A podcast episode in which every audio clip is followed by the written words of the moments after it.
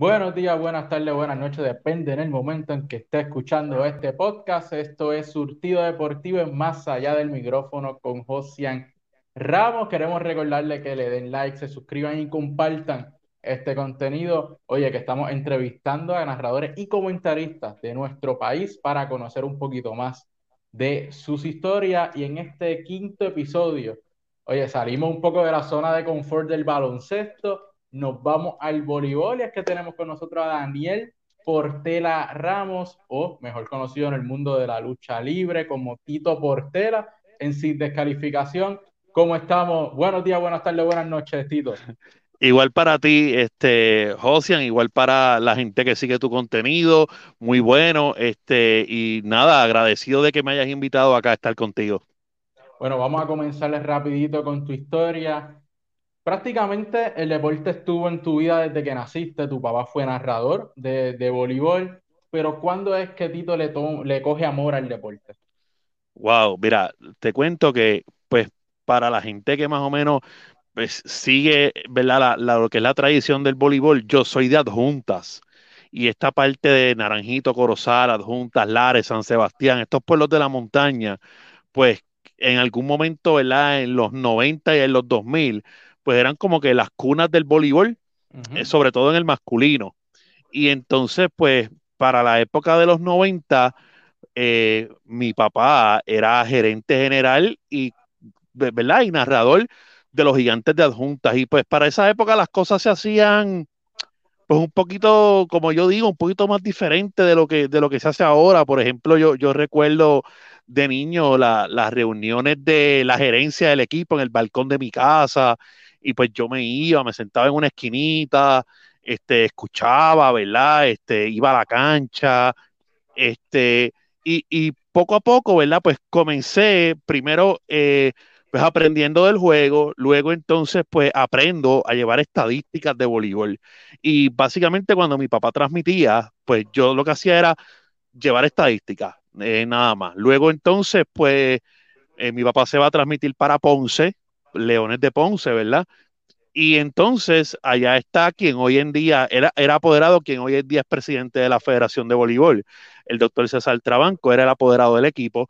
Y yo teniendo como 16, 17 años, más o menos, este, eh, eh, la, un grupo de personas de la transmisión de una temporada a otra no regresaron. Y entonces el doctor le dice a mi papá, pues ponga a tu hijo, él está preparado, él está ready. Y comenzamos, pues, obviamente, eh, llevando las estadísticas y poco a poco comentando. Este, y eso fueron, ¿verdad? Los, primeros años, eh, hasta que un día eh, el juego de Ponce masculino había televisión y a la vez había radio. Y, es, y por casualidad, o sea, realmente no fue algo que, que se planificó, no fue algo yo creo que hasta mi papá ni se dio cuenta. De casualidad, había televisión el mismo día que había eh, el juego de Ponce y pues por, ende había radio. Y entonces este, mi papá tenía la televisión y le comenta al, doctor Trabanco, le dice, este, ¿usted quiere que yo busque a alguien, que yo busque un narrador para que me sustituya? Y él le dice, no, no, no. Eh, si yo le di la oportunidad a tu hijo para que, ¿verdad? Para que comentara, pues que narre hoy por ti. Y ese fue mi primer juego narrado. Yo creo que fue como en el, como en el 2004, 2005, por ahí. Este, y bueno, pues al, final de cuentas, ¿verdad? Pues me seguí introduciendo. Este, mi papá, pues, luego del 2017, del torneo femenino del 2017, decide retirarse, ¿verdad? Decide eh, eh, no continuar y entonces pues ya a esa época ya yo había hecho mis proyectos solo, ya yo había tirado, ¿verdad? Mis propuestas solo, este, había montado transmisiones como tal y pues entonces pues luego de del huracán María pues se da la oportunidad, ¿verdad? El, doctor Trabanco entonces me dice, mira, ahora pues yo quiero traerte a televisión, este, yo quiero eh, que, que, todo lo que has hecho, ¿verdad? Yo, yo sé que, que pues esa era la meta tuya, ¿verdad? Tener la oportunidad. Y pues, como todo, yo creo que bien importante es que cuando surjan las oportunidades hay que aprovecharlas. Y pues aquí estamos. Empezaste a los 16 años. Sí, sí, comentando. o sea, muy comentando, sí. joven. Sí, sí. Esa, esa experiencia de estar con tu papá. Háblame sobre eso. Pues mira, eh, realmente eh, para aquel tiempo eh, mi papá hacía televisión con gente como Helio Castro, que en paz descanse, este, gente como Alan Obrador, o sea, que para aquel tiempo en, en que yo eh, comenzaba, pues mi papá estaba con los caballos, como quien dice, eh, Real Pagán, Luis Aymat, o sea, que el grupo de trabajo de televisión eran, eran los caballos.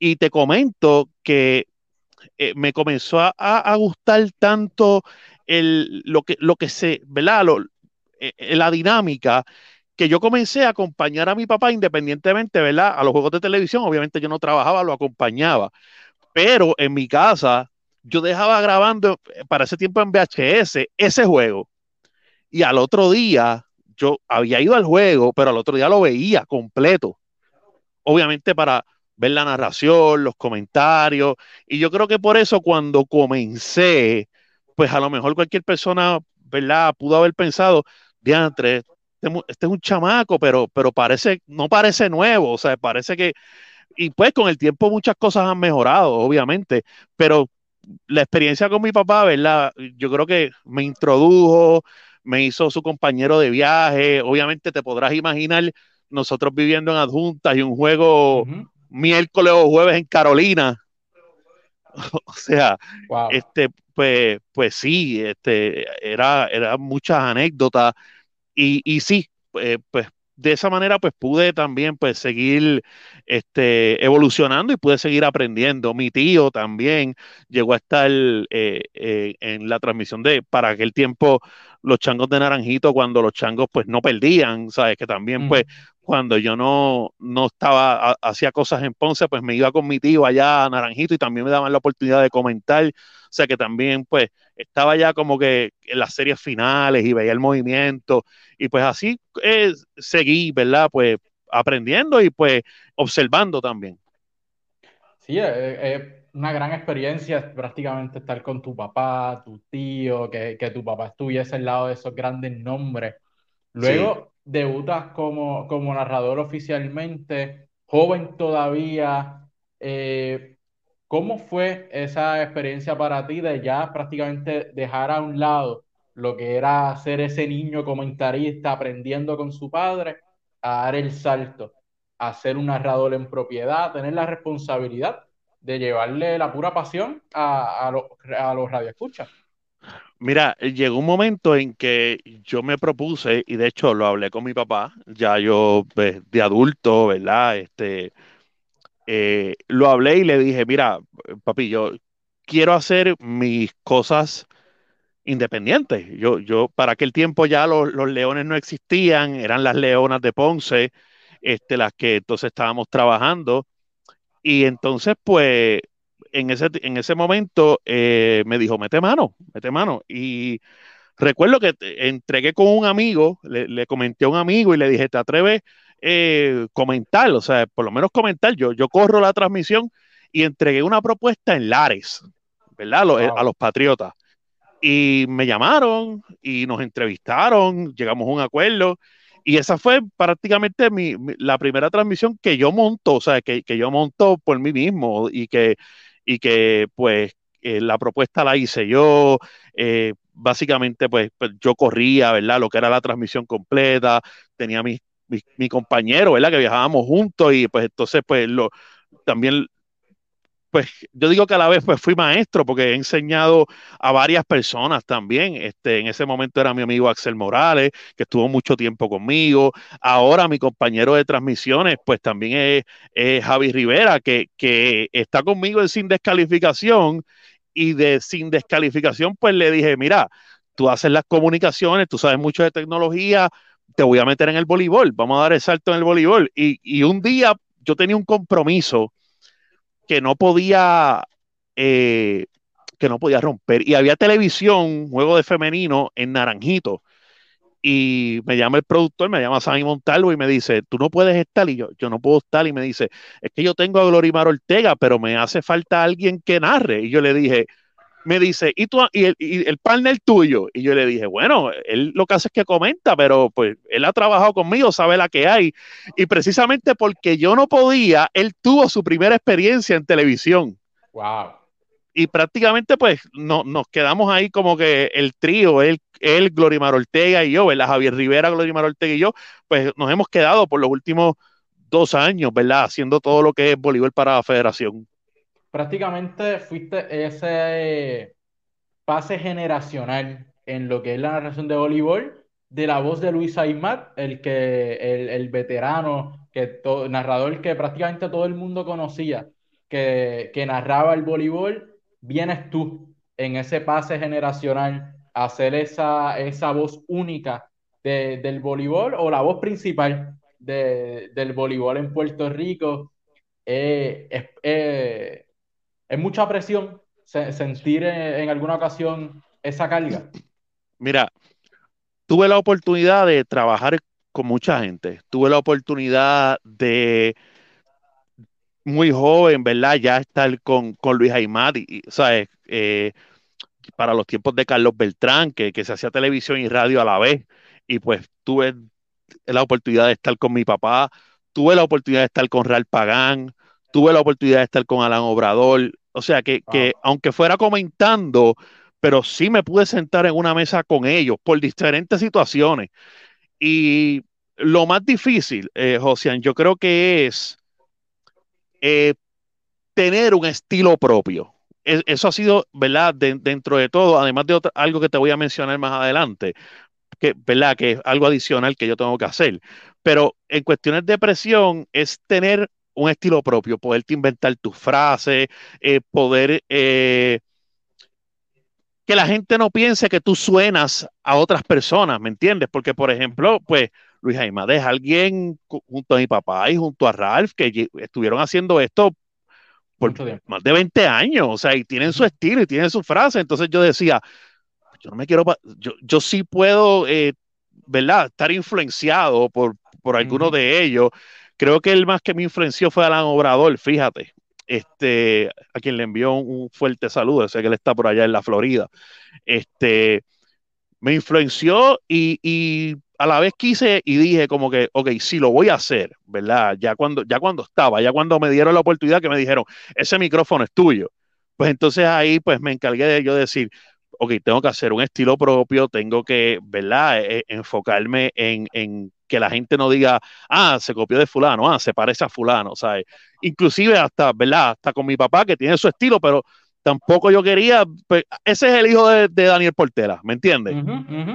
Y en ese, quizás la presión fue en poder desarrollar eh, pues un estilo diferente y, que fuera el mío. A veces yo decía, Dios mío, ¿qué me invento? Si es que ya los otros narradores lo dicen todo, ¿sabes? ¿Qué puedo hacer yo? ¿Qué puedo inventarme yo? Y siempre surgieron sus cositas. Sí, es, parte de, lo difícil que la tenemos nosotros ahora, porque han pasado tantos buenos, con buenas frases, con, con frases únicas que ya uno no sabe cómo inventar para ser diferente. Eh, es bien curioso porque, para el que no sepa, eh, tú tienes una condición que tiene menos precisión en la visión que una persona normal. Correcto. Y para un narrador es bien importante eh, ver el, estar viendo el juego constantemente, eh, dónde se mueve la pelota, qué, qué, jugador es el que, el que le está dando. Y tú tuviste que aprenderte las rotaciones de los equipos y los números. Cuéntame sobre ese proceso, porque nosotros que tenemos una visión, se pudiera decir entre comillas, eh, mejor, no lo hacemos. Mira, yo sabía que si yo iba a narrar y lo iba a hacer a un alto nivel, yo tenía que de alguna manera compensar eh, el, que yo no tengo una visión 2020. Eh, y entonces comencé a hacer preparativos para los juegos. Eh, y al día de hoy los hago en menor escala que en aquel momento, porque pues ya pues obviamente pues uno va sistemáticamente pues, pues haciendo, ¿verdad? Ya, ya va, está más preparado.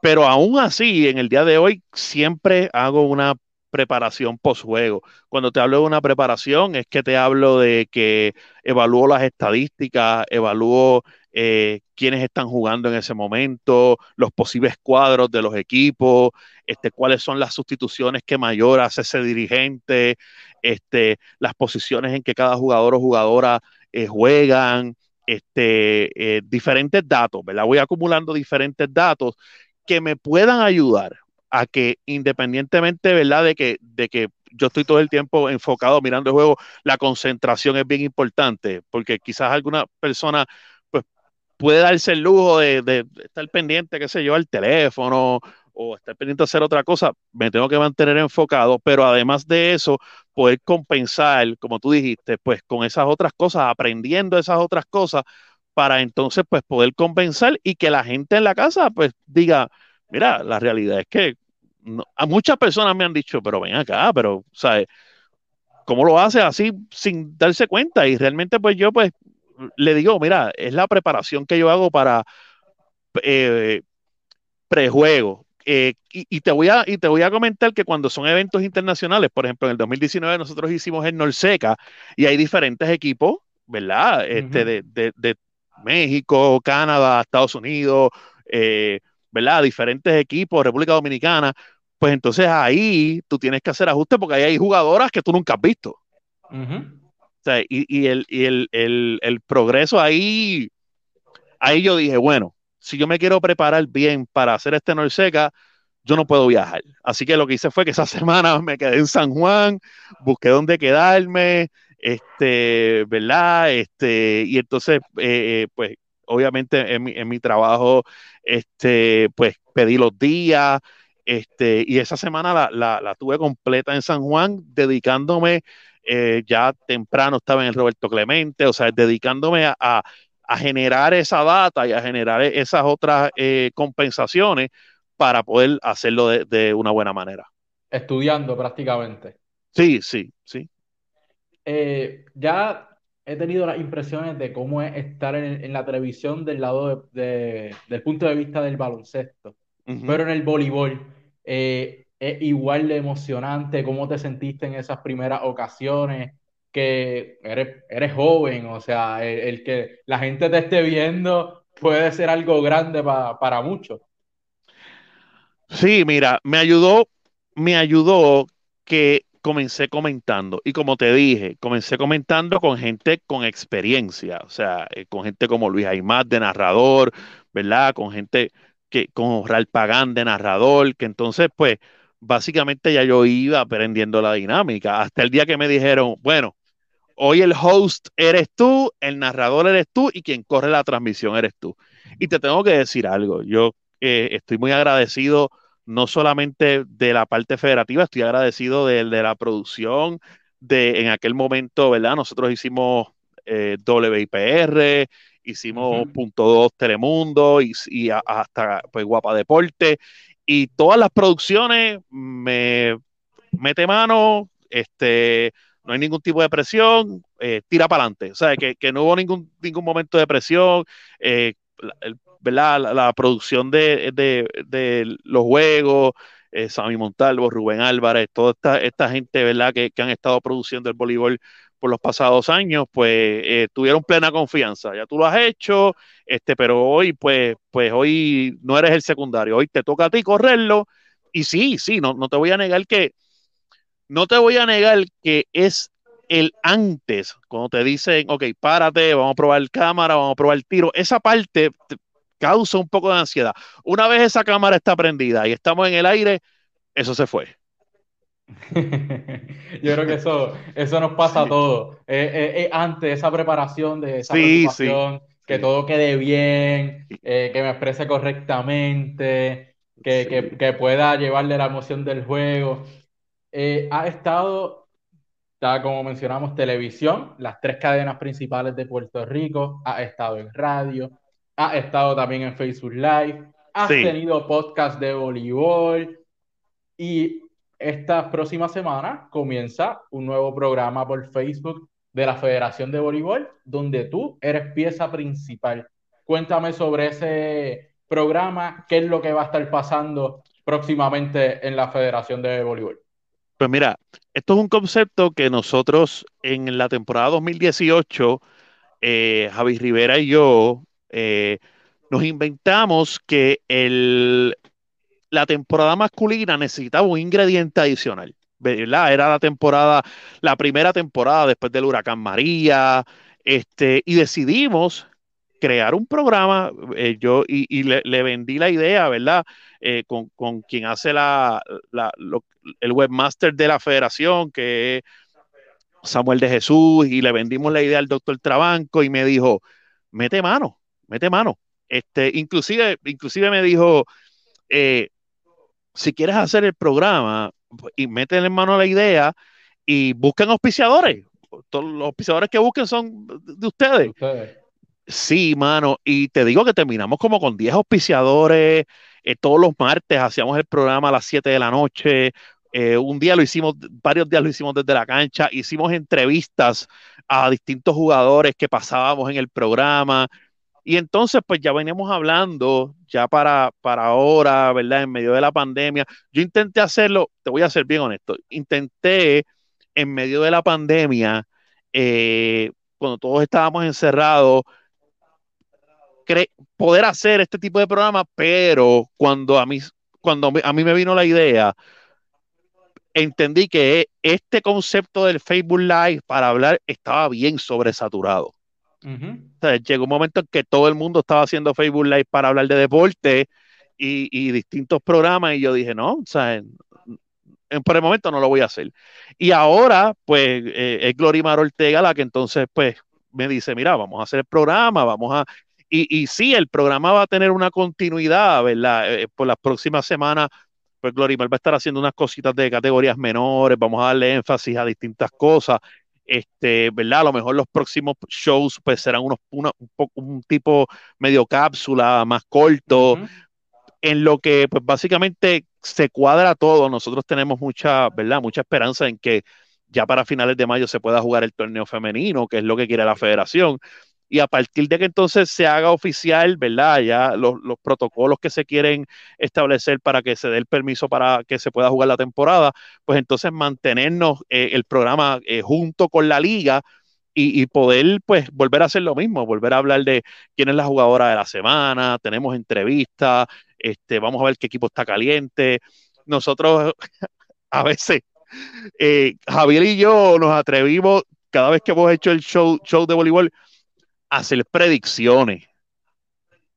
Papi, haciendo predicciones. Me he ganado el portela para ti en un montón de canchas. Eso es parte del juego cuando sí, bro. sí. Y aunque yo sé que es el vacilón, yo digo, Dios mío, no la voy a pegar esta. Este va a montar un party, brother. Juega un poquito con la mente que, que, este equipo pierda, porque yo lo puse a perder. Sí, sí, yo lo puse a perder. Bueno, Tito, eh, tiene ese, ese programa próximamente. Eh, es bueno porque aquí en Puerto Rico se peca mucho de que se acaban los torneos y no se le da continuidad al deporte. Se acaba el BCN, hasta ahí llegó, no se habla más de BCN hasta que vaya a empezar de nuevo. Se acaba el béisbol y sucede lo mismo. Es bueno que se tengan estos programas antes, que se vaya hablando a la comunidad sobre la liga, sobre... Se va calentando, ¿verdad? Claro, le, vas causando esa emoción a la gente para que vaya a la cancha. Y más el voleibol, que muchos argumentan que está por debajo del béisbol y está por debajo del baloncesto. ¿Tito Portera está de acuerdo con esa expresión? Mira, este, obviamente el voleibol femenino en la categoría femenino es el deporte, o sea, el, el voleibol superior femenino es el deporte femenino número uno en Puerto Rico. Yo, yo no creo que haya discusión. Eh, donde yo creo que hemos perdido mucho porque en los, en los 90 y en los 2000 el voleibol masculino era un voleibol donde, a lo mejor tú recuerdas, donde las series finales se jugaban en el Clemente o, en el Rubén Rodríguez, o sea, e, e, eran, eran series donde los juegos eran de 10.000 personas. Pero obviamente eh, yo creo que nadie se preparó para una generación después de Piquisoto, después de Vitito Rivera, después de Feñito Exacto. Y, yo creo que, hay que comenzar a mercadear y hay que comenzar a, que el público conozca estas nuevas estrellas, estos nuevos eh, jugadores, ¿verdad? Y, y, y al igual que las jugadoras también, y comienza, yo siempre he dicho que, y te voy a dar el caso, ¿verdad? Es, es, el que siempre uso. En el caso, el caso de la NBA es un caso donde los jugadores o las estrellas son más grandes que el torneo, que el, de, que, que el baloncesto uh -huh. en sí. Uh -huh. Y entonces, ese, eso que ha funcionado de esa manera, pues tiene que emularse también. Eh, o sea, a veces nosotros copiamos un montón de cosas malas, pues vamos a copiar las buenas también. Y no lo digo solamente en el caso del voleibol, se puede hacer en el béisbol, se puede hacer en el uh -huh. baloncesto, se puede hacer en, en distintos deportes. Eh, sí entiendo que hay dos factores. Entiendo que hay muchos fanáticos del voleibol fuera de Puerto Rico por el aspecto de que la, ¿verdad? la diáspora ha crecido. Eso yo me doy cuenta en los Facebook Live cuando la gente empieza, ah, estoy viendo el juego desde Carolina del Norte, ah, estoy en la Florida, ah, estoy viendo el juego desde Texas. Ah, yo me uh -huh. doy cuenta que los fanáticos que iban a la cancha siguen siendo fanáticos, están pero fuera. están allá afuera. Y el no. otro factor es que la continuidad de los torneos. Desgraciadamente, en los últimos pues tres, cuatro años, pues el huracán fue destructivo, este, la pandemia del año pasado, completamente destructiva. El voleibol femenino estaba teniendo uno de sus mejores torneos en años en la pasada temporada y la temporada se quedó a mitad. O sea que, que realmente han, han existido eventos eh, que han afectado el deporte en general, pero sí el voleibol ha, ha sido bien afectado. O sea que el voleibol está cayendo. Yo pienso que el voleibol ya cayó lo que iba a caer. Eh, okay. Lo que va a pasar de aquí en adelante eh, va a ser, o sea, ahora comienza, ¿verdad? Una, una vez eh, se pueda volver a jugar. Comienza, yo creo que como hay, como hay tanta ausencia de que el público pueda estar ahí, yo creo que a la vez que se diga que se puede jugar, la gente se va a motivar y yo creo que vamos a, subir nuevamente, ¿verdad? Este, de hecho, eh, la, las selecciones, en el caso del, del, femenino, la selección femenina está entre las mejores 15 selecciones del mundo, o sea que, que tampoco es que, que, nos hemos ido, ¿verdad?, al boquete. Este, pero sí entiendo que la, que la liga masculina como tal, e, e, esa, la masculina, que en algún momento era como que la principal, pues necesita regresar a los pueblos de tradición, necesita volver a enamorar a los fanáticos, a que conozcan los jugadores. Hay que trabajar, hay que darle más cariño a la liga masculina. Y, y la selección, yo creo que depende mucho de, de, ¿Sí? de lo que sí. es la selección, de exponer esas estrellas. Y es impresionante porque, como tú mencionas, el equipo femenino no está tan mal, está dentro de los mejores 15, 20 del mundo, pero curiosamente, en los últimos años, el voleibol en la parte de la prensa deportiva se ha quedado atrás. Ha sido el baloncesto femenino, uh -huh. eh, el Adriana Díaz con el tenis de mesa, sí. eh, Mónica Puy, ese tipo de, de otros deportes que han tomado ese espacio de, de nuestras jugadoras de voleibol en lo que la prensa deportiva se refiere. Precisamente porque estás mencionando figuras clave. Adriana, eh, Mónica Puy, Carla Cortijo, o sea, estás mencionando figuras y le estás diciendo a la gente, esto es un role model, o sea, esto es un modelo a seguir. Uh -huh. Pues podemos hacer lo mismo con, Karina, con Dali Santana, con Natalia Valentín, o sea, podemos presentarlas de la misma manera y yo creo que, que es cuestión de, también de, promoción. Y mira, Josian, hoy en día se han creado tantas, la gente ha sido tan innovadora y la gente se ha puesto tan creativa, creando eh, pequeñas empresas, pequeños comercios, este, creando eh, productos ellos mismos. Yo veo mucha gente utilizando el Internet para vender de todo, uh -huh. que yo creo que es una buena época también para uno pues poderle decir a esa gente, mira, yo tengo un producto, no te va a salir tan caro, vamos, auspíciate. Uh -huh. Y poder entonces también pues darle esta oportunidad a este pequeño negocio a que, que, que, a lo mejor nadie en los medios le hace mucho caso porque son negocios, eh, pequeños negocios de personas, familiares, y poder a esos negocios poderle decir, sí, mira, aquí hay un espacio, aquí está el voleibol, anúnciate. Y, y eso puede ser también una buena idea. Algo bien importante que, el voleibol yo entiendo que debe hacer ahora con esto del Facebook Live y de las transmisiones digitales Oye, hay que transmitir esos partidos y ofrecerle al negocio eso mismo. Eh, Tu, tu anuncio no solamente va a pasar por radio, también va a pasar por Facebook Live y va a estar activo en las redes sociales. Mira, yo en mi experiencia personal, porque además de estar, ¿verdad? Yo trabajo para un equipo. Eh, y, en los pasados años, pues yo he sido el narrador, yo, yo, he sido la, voz de las llaneras de tu Baja, ¿verdad? Y cuando yo me senté con su apoderado, con el ingeniero Marcos Martínez, este, que, que, ¿verdad? Le tengo mucho aprecio, mucho respeto. Eh, lo primero que acordamos es que todos los partidos del equipo hay que transmitirlos, locales, visitantes, pero hay que transmitir los partidos del equipo. Y aún, y a lo mejor esto eh, a mucha gente, no sé, a lo mejor hay algunos apoderados que yo lo he dicho en varias ocasiones y es con mucho respeto, eh, no, es, no es de la manera, no es una manera de crítica negativa, es una manera de, de crítica constructiva. Lo que la gente no ve, tú no lo vendes. Aún hay gente que piensa que transmitir el partido por Facebook Live en vivo hace que la gente se quede en la casa. Cuando tú quieres ir al juego, tú vas a ir al juego. Claro. ¿sabes? Inclusive, si tú no fuiste al juego y le brindaste la transmisión por Facebook Live con una buena narración, con una buena gráfica a una persona que ese día no fue y te dice, y el juego estuvo bueno y lo vio y estuvo bueno, te dice, para el próximo juego quiero ir. Claro, lo primero que dicen contra me lo perdí.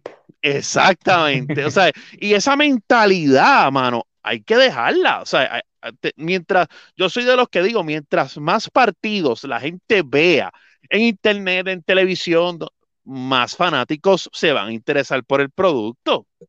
Oye, yo eh, en experiencia personal con los Atléticos de San Germán, no nos afectaba en lo absoluto. El partido que se iba a llenar, se iba a llenar igual. y, y, nosotros lo estábamos transmitiendo, al contrario, lográbamos que ese producto llegara a las personas que estaban en la diáspora, a quizás el fanático del otro equipo que no pudo llegar a la cancha, pues lo veía por la transmisión de nosotros, pero el que es fanático siempre va a llegar y siempre va a comprar su taquilla para verlo en vivo. La experiencia es diferente. Claro, sí, experiencia diferente, eso es así, estoy, estoy completamente de acuerdo contigo.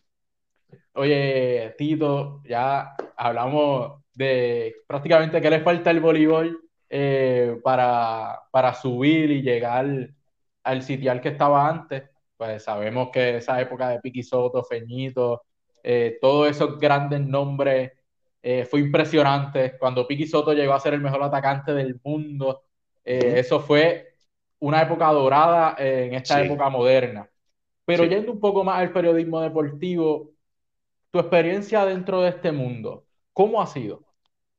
Pues mira, eh, realmente eh, yo creo que el, periodismo deportivo ha, caído un poco en la situación que ha caído todo el país. O sea, y cuando me refiero a todo el país, me refiero en que nosotros como país atravesamos por una situación económica. Y entonces, eso se ha llevado en diferentes niveles, pues, ¿verdad? Los periódicos hoy no, no, son lo que eran en cuestiones de data, en cuestiones de, ¿verdad? De, de, poderte precisar, de tenerte más información, no son lo que eran hace 10 años, ¿verdad?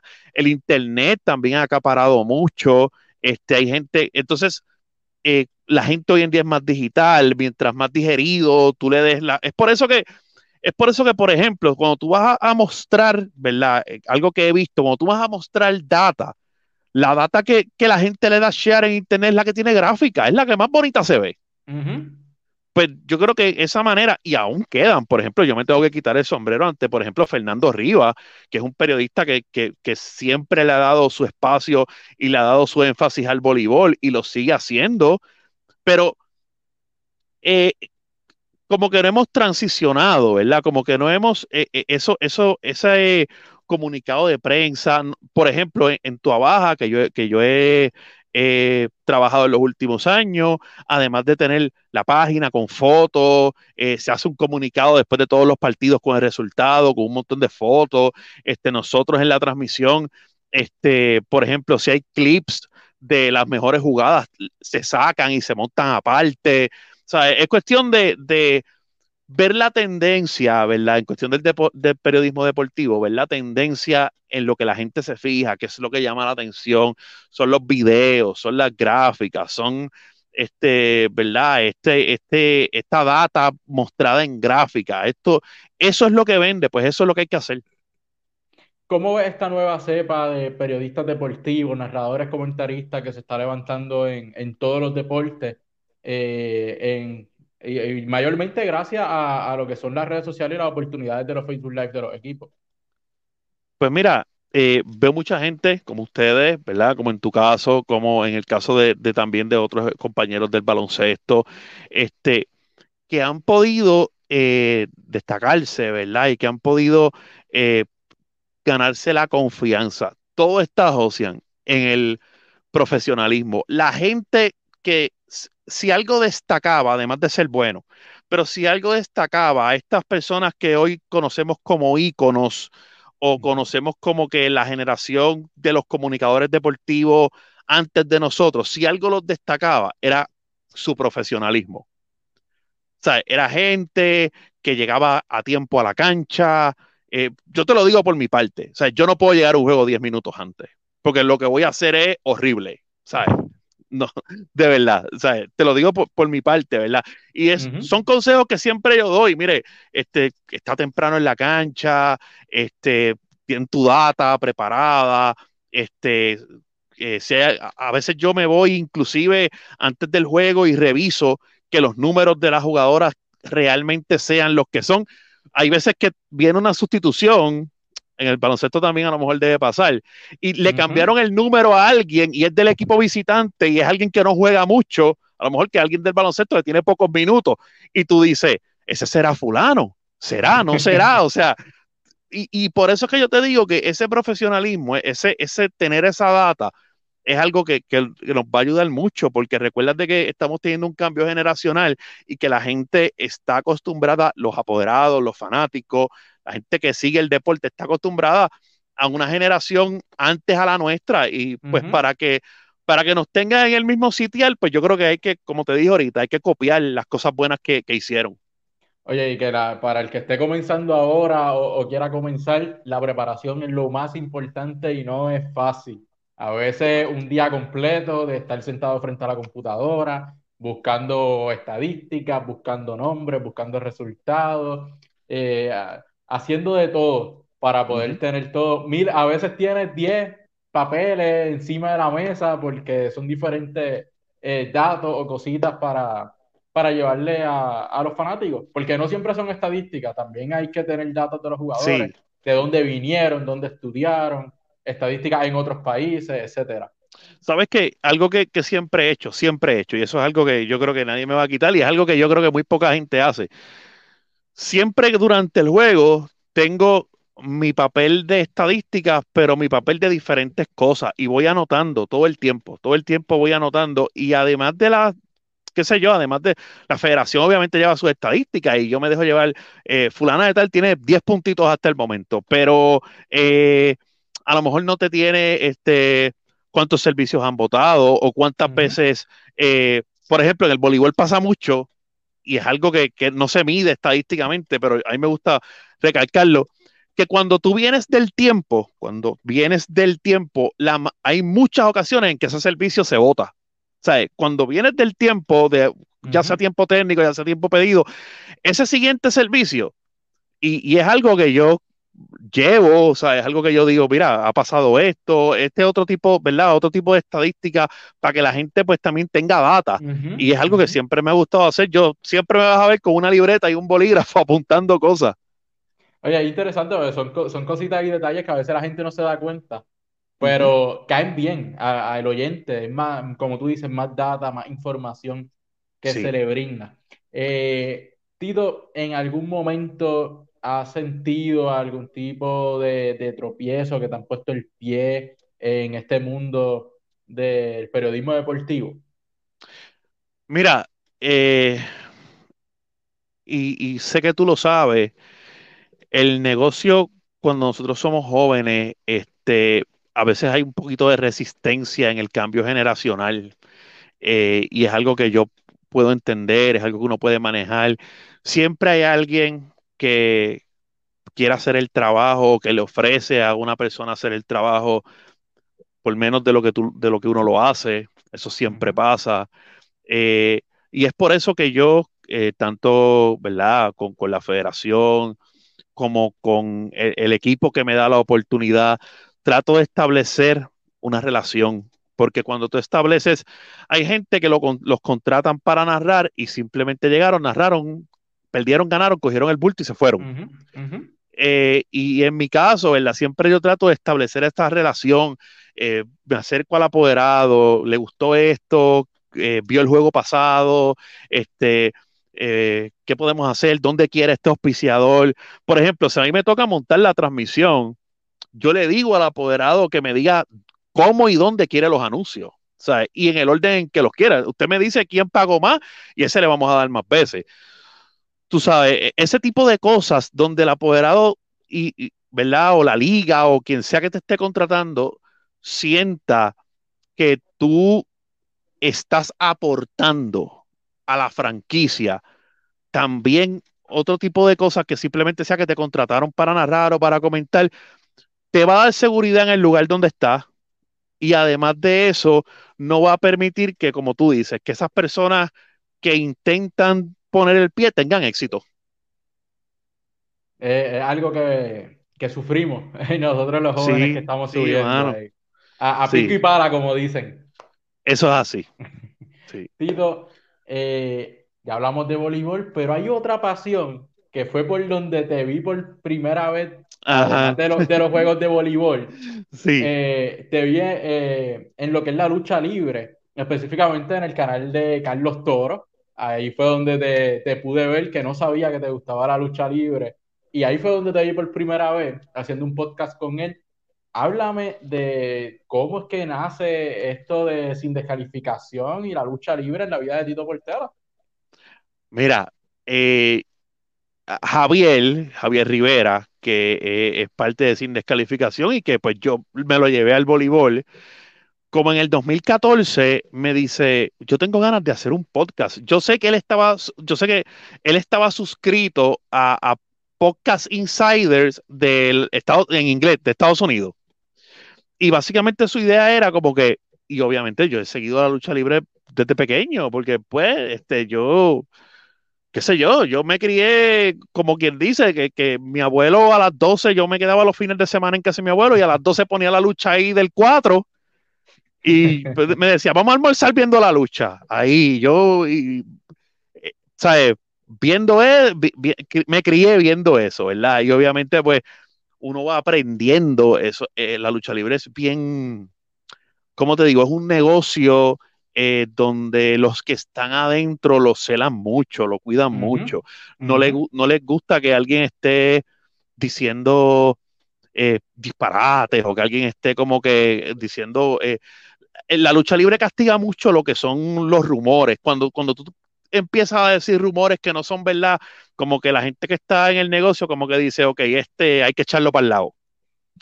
Y, y al principio, pues nosotros, diantre, hermano, te voy a decir cómo lo hicimos. Nosotros hacíamos audio, eso fue para el 2014, hacíamos audio y el audio se subía a Facebook con una sola grafiquita y tú le dabas como si fuera video de Facebook.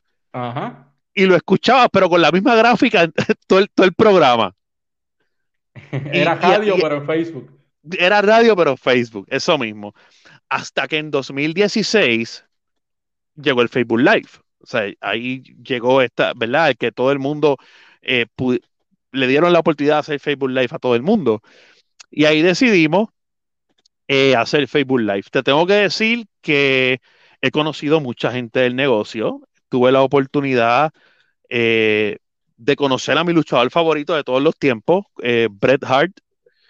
Este, lo conocí eh, porque aquí en Puerto Rico las promociones de Hugo Sabinovich lo trajeron y, ¿verdad? Y, yo también tengo que agradecerle a, Lucha Libre Online, a la marca Lucha Libre Online, que es enorme, y, y es donde está Hugo Sabinovich ahora, que en algún momento nos compartieron nuestro programa y eso nos ayudó a que la gente nos conociera. Este, y pues ahí como que te soy honesto, ahí sin ningún tipo de presión, nosotros comentamos, vacilamos, este, si estoy con Carlos y a Carlos no le gusta, como dice, ah, ese luchador es una basura, este, cosas así, bueno, y como que este, discutimos, como que todo el mundo tiene como que su gente favorita, y entonces discutimos entre quién es mejor, y, pues es una dinámica, ¿verdad? Que dentro de todo y a la gente le gusta, y tenemos, fíjate, tenemos muchos seguidores eh, de Latinoamérica. Hay mucha gente de Latinoamérica que sigue el programa, que le gusta. Este, y sí, sí, este, al, al día de hoy eh, lo seguimos haciendo. Obviamente, cuando hay temporada de voleibol, ¿verdad? Que estoy bien a Roche, pues a lo mejor hay alguna que otra semana que digo, mira, no puedo hacer programa, ¿me entiendes? Pero mientras estoy en mi casa por la noche, los jueves, que es donde hacemos el programa, pues sí, vamos a meterle mano. Inclusive, eh, llegó un momento en que la página había que eh, alimentarla con noticias, sin descalificación había que ponerle noticias. Y ninguno, ni Javier, ni Carlos, ni yo, estábamos como que en las de, ah, diablo, si sale algo hay que postearlo. Y tenemos este fanático que se llama Douglas, que es un muchacho de Chile. Wow. Y entonces él siempre nos comentaba, siempre estaba en los programas, fue, fue fanático siempre. Y Javier le hace el acercamiento y le dice, Douglas, a mí me gusta lo que tú pones en tu Facebook personal de lucha, la manera, ¿te atreves a redactar para la página? Y es nuestro redactor. Wow.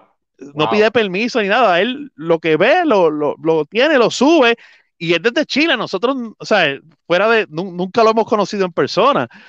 Este, eh, fui a WrestleMania 33, una experiencia, eh, estar allí 75 mil personas, una experiencia eh, brutal, ¿sabes? Brutal para los que son fanáticos, ¿verdad?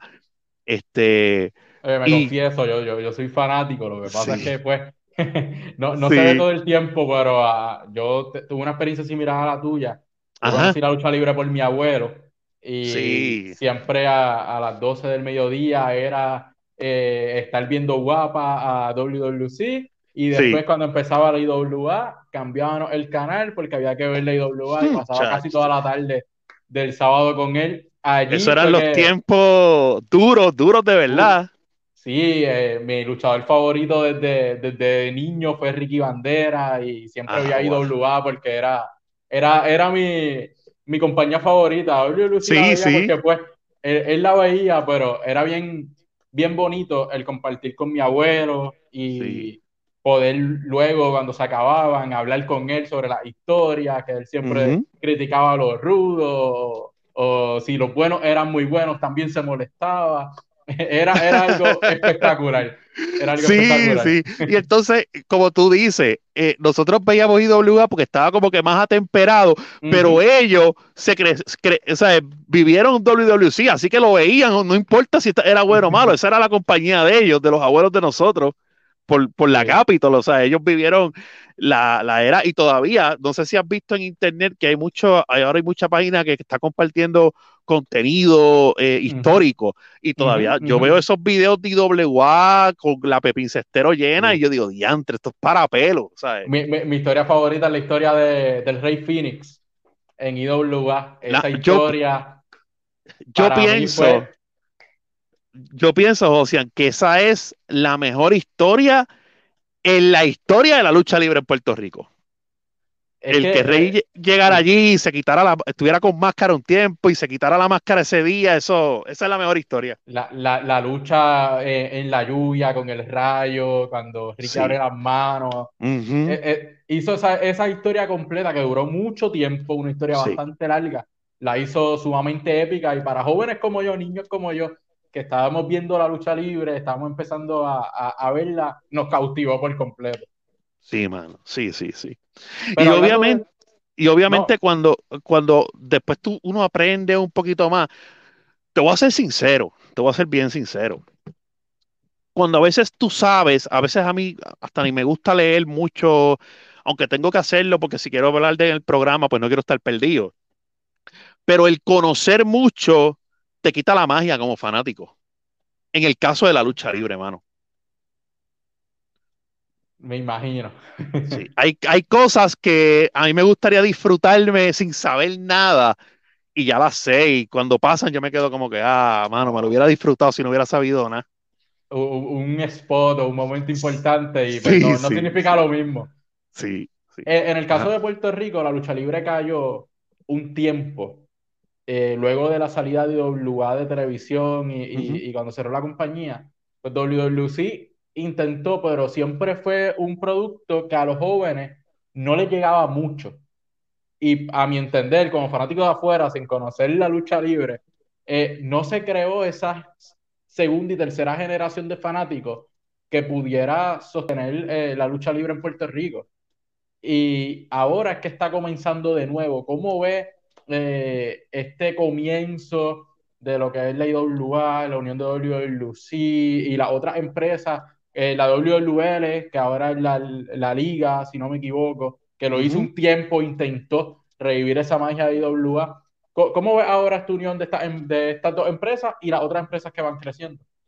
Mira, eh, yo, yo tengo, creo, y a lo mejor tú puedes estar de acuerdo conmigo, creo que se mantuvo un fanático más joven gracias a que en Guapa comenzaron a dar SmackDown. Sí, súper importante eso. Cuando a mitad de los 2000, yo creo de 2005, 2006, por ahí, que ya IWA iba decayendo y ya los... Pues, por eso es que, que, ¿verdad? Que hay ciertos luchadores, que en esa época eran los luchadores de SmackDown, que los jóvenes de hoy en día son como que los que les gustan. Y, y, el, y si no hubieran, te, voy a decir hasta más, si no hubieran nunca pasado SmackDown por guapa, los fanáticos de la lucha libre hoy en día fueran todos mayores de 30 años. O sea, no hubiera, no hubiera jóvenes fanáticos, porque la lucha libre local no, no los cautivaba. Este, mira, mano, al puertorriqueño, y por eso es el éxito de IWA, y tú dijiste de, de la liga en algún momento, al puertorriqueño le gusta la historia, que tú lo envuelvas emocionalmente y que esa historia, obviamente, todo va a terminar en el ring, pero tú necesitas una historia. Ahora, eh, pues creo que WWC, que, que, creo que ha tenido ese pase generacional y los Colón, eh, Carly, Orlando y Eddie, pues como que se han hecho cargo de la empresa y hayas visto un cambio de ring, un cambio de luces, un cambio de pantalla, más moderno, o sea, te están presentando un producto más moderno. Y creo que, como te dije ahorita con el voleibol, cuando podamos finalmente asistir a estos eventos y cuando podamos este, regresar a las canchas, todo va a tener un auge porque la gente va a estar deseosa, ¿me entiendes? Y, creo que la lucha libre, si lo saben manejar bien, cuando puedan tener público, van a ser exitosos. Oye, eso es lo que todos los fanáticos eh, esperan. Los fanáticos casuales como yo, que miramos la historia, ok, esto está bueno, vamos a ver qué pasa, me quedo aquí. Eh, estamos esperando que se abran las canchas y poder ver el desenlace de toda esta historia de IWA con WLC y, y todo lo que esté pasando. Eh, Tito, hablando de lucha libre, ya me dijiste tu luchador favorito de Estados Unidos, en Puerto Rico. ¿Cuál es tu luchador favorito? Mira, en Estados Unidos te dije de Bret Hart y mi segundo luchador favorito es CM Punk, ellos dos. Y en Puerto Rico es Rey González. Rey. Es Rey. Es Rey. Y si te digo mi y, y, y el segundo, la gente podrá hablar, pero el segundo es el Invader, pero es por sus promos. He, escuchado que, en las cosas que he visto de ustedes, cómo hablan de, sus promos de antes, cómo podía cautivar aún hablando un poquito jíbaro y, causar ah, emoción en las personas. Bueno, hay una promo de cuando él regresó ya siendo mayor, que él dice que, se va a morir en el ring, que tú la ves y tú dices, eh, diablo, este, este, señor, ¿sabes? Y, y, sí, siempre tuvo, siempre tuvo esa habilidad. Eh, eh, dentro del negocio, a lo mejor, pues, hablan de que pues él tiene ego, de que muchas cosas, ¿verdad? De, él, pero por lo menos que yo te diga de promos, también tuve la oportunidad de compartir con él, fíjate, y conocerlo y retratarme con él y qué sé yo. Este, pero en cuestiones de saber de lucha libre y en cuestiones de promo, creo que el tipo es un duro. Así como tú dices, así hablando jibarito, este, arrastrando la R, pero el tipo es un duro. Oye, Tito, eh, en esta nueva generación de, ¿cómo ve esa nueva generación de luchadores? ¿Crees que puedan cumplir con ese objetivo de traer de nuevo a la fanaticada a las canchas? Mano, hay, hay eh, cuatro tipos que ahora mismo no están activos y deberían de darle eh, continuidad, eh, porque yo creo que estaban en la liga y a lo mejor uno de ellos está en Estados Unidos, pero creo que Mecha Wolf, For 50, este, Roger, eh, Carlito, Ángel Fashion y Mike Mendoza, esos cuatro tienen la capacidad de estos nombres que, como tú dijiste ahorita, de los Apolo, los Chain, los Ricky Bandera, de esa época de IWA, de ellos serlos. Que, creo, creo que ellos no han tenido la oportunidad de, estar constantes, de, de, verlos constantes, pues porque la liga, pues ellos estaban ahí, pero la liga era algo que iba y venía. Eh, en el tiempo que estuvieron en WWC, como que no los vieron como que estelaristas, y WA también ha estado yendo y viniendo, pero esos cuatro nombres, eh, yo los veo como que son las estrellas, no les han dado la exposición, pero creo que pueden ser eh, cargar por completo la, verdad esta nueva generación. A mí en lo personal como fanático me gustaría verlo involucrado en esta situación de IWA contra WLC por la historia que hay eh, entre, entre ellos con especialmente WLC en el caso de Mike Mendoza en Hell Fashion, ahí fue donde empezaron y, y verlos involucrados de alguna manera en esa historia yo creo que puede ser interesante para los fanáticos jóvenes que, que nos gusta eh, la, la, lucha libre y que somos fan casual. Ah, y, y, otro, otro tipo que no se me puede quedar, Maniferno. Maniferno. En el micrófono, o sea, el tipo, el tipo, ¿te acuerdas los tiempos grandes de IWA? Ese micrófono de Sabio Vega como gerente general. El tío Sabio Vega, el tío Bendición. Ajá, yo creo que ese, eh, o sea, si lo dejan, ese rol puede ser Manny en la actualidad. Sí. Y lo, lo, hace, lo hace muy bien, crea, crea esa pasión de, odiarlo, de odiarlo porque es el malo, o amarlo también porque es tan malo que, que te gusta su trabajo y, y, va a las canchas a ser parte de su grupo de, de villanos, de los puros machos, como, eh, como, ellos hacen llamar. Sí, sí, nosotros, nosotros somos de la época en que, ¿verdad? A lo mejor mucha gente old school no lo entienda, pero nosotros somos de la época en que nos gustan los rudos, brother.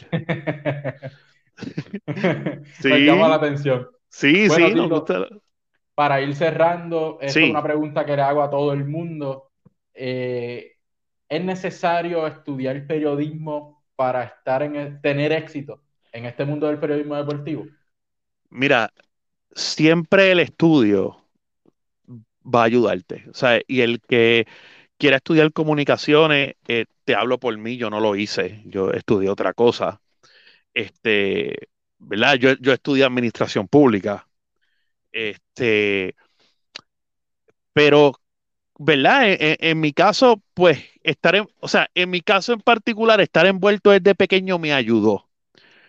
Eh, quizás como en todo empleo, como en todo eh, oficio, quizás quien estudia eh, comunicaciones y, y, periodismo deportivo a lo mejor nunca puede tener las oportunidades que hemos tenido tú y yo. O sea, que, pues, como pasa en cualquier otro oficio. Este, pero yo no estoy, ¿verdad? Eh, eh, yo no te puedo decir que, que lo estudies o no lo estudies. Si a alguien le gusta y entiende que puede ir por ese camino, debería ir por ese camino. O sea, lo teórico nunca está de más. Este, y tener conocimiento teórico nunca está de más y puedes aprender muchas otras cosas. Este, pero eh, pues yo creo que tiene que gustarte, tiene que haber pasión. El, quien tenga pasión, quien aprenda, quien sepa observar, pues eh, sale adelante. Antes de, terminar, este, quiero comentarte que yo sé que esto muy poca gente lo sabe. Comenté béisbol profesional. Wow.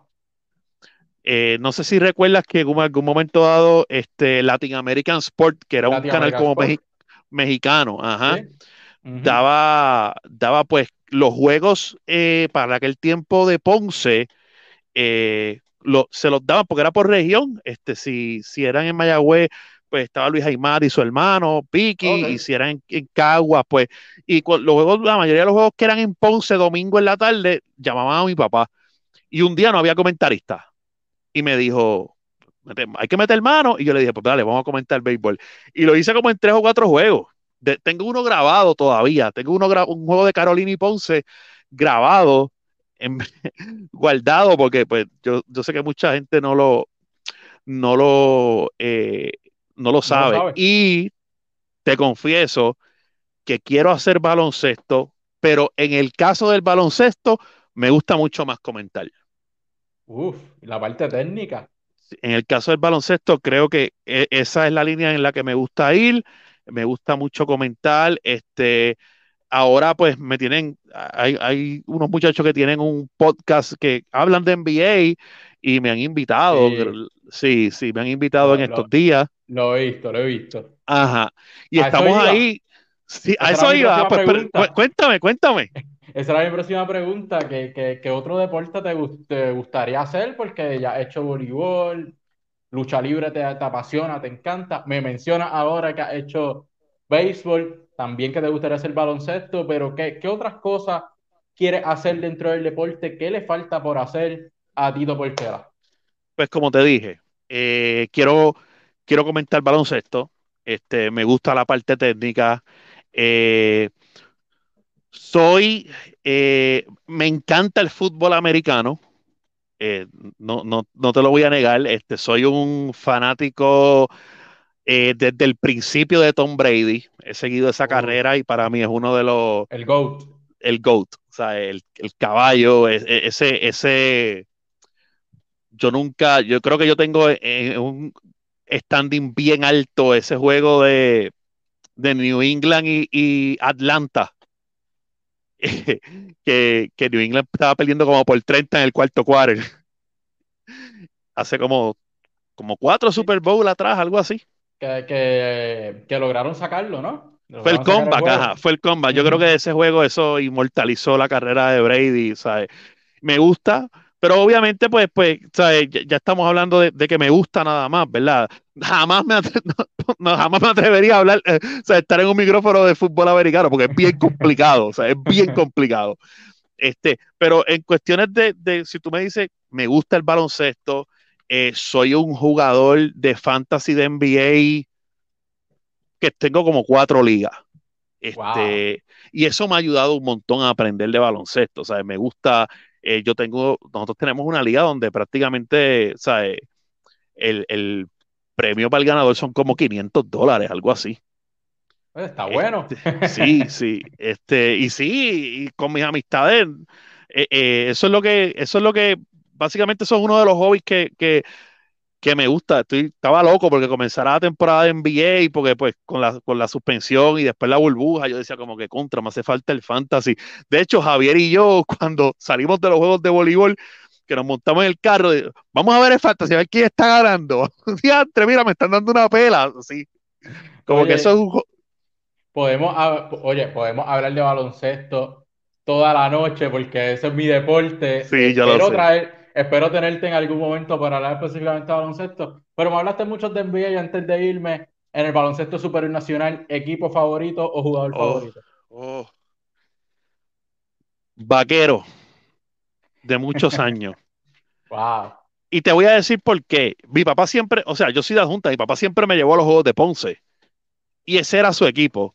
Los Me hizo, vaque- me hizo vaquero Cristian Dalmau. Uf.